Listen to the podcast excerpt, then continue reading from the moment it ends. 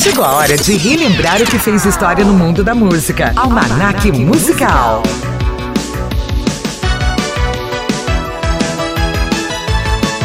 A banda norueguesa a-ha foi formada em 1982 por Paul Oktar Savoy na guitarra, Mine Holmen no teclado e guitarra e Morten Harket nos vocais. E antes de ganhar o um nome que seria mundialmente conhecido, teve uma versão na forma de Breeds. Nesse período, uma canção do grupo chamada The Juicy Fruit Song tinha elementos do que se tornaria Take On Me, e quando a Ra foi definitivamente formado, o som ainda teve outro nome, sendo conhecido como Lesson One. A banda se mudou para Londres com a esperança de estar mais próxima da indústria da música e passou a entrar em contato com agentes, empresários e gravadoras, conseguindo um contrato com a Lionheart mas a parceria não deu certo e logo os dois lados se separaram. Quando isso aconteceu, a banda resolveu gravar novas demos com o músico e produtor John Ratcliffe, e ele a apresentou para seu empresário, Terry Slater, que encorajou os músicos a finalizar algumas canções, incluindo Take On Me, e conseguiu um contrato com ninguém menos que a Warner Bros. Records. Chegava a hora de tentar emplacar um sucesso, e com certa dose de pressa, o Aha lançou Take On Me como single no Reino Unido, chegando à posição de número 137 nas paradas. Nada perto do potencial que a canção tinha e o pior resultado da banda com qualquer single até hoje. Foi aí que o escritório da Warner nos Estados Unidos resolveu entrar na jogada, já que via potencial na banda e investiu tempo e dinheiro para que a banda regravasse o single. A canção foi finalizada como a conhecemos hoje e relançada no Reino Unido, mas com pouco apoio da gravadora local por ciúmes da interferência da sede norte-americana. E com tudo isso, a música falhou mais uma vez. A frustração tomou conta do grupo, que entendia que essa era sua canção com maior potencial comercial. Mas durante uma viagem aos Estados Unidos, o guitarrista do Aha entrou em contato com a Warner americana e teve a melhor relação que poderia imaginar.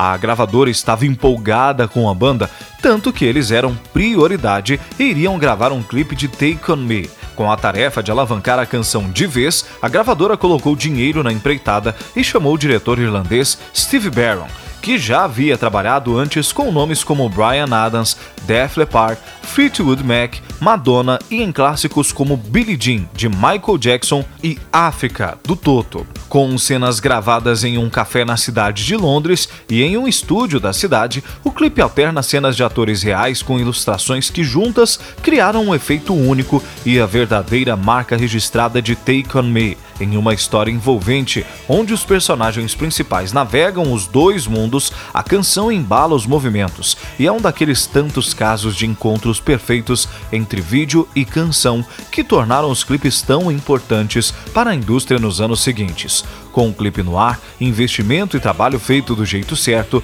Take On Me finalmente teve a atenção que merecia e o resultado esperado pela banda, que ficou na Billboard Hot 100 por 27 semanas, alcançando o topo na 15ª e fez com que o disco fosse um grande sucesso de vendas.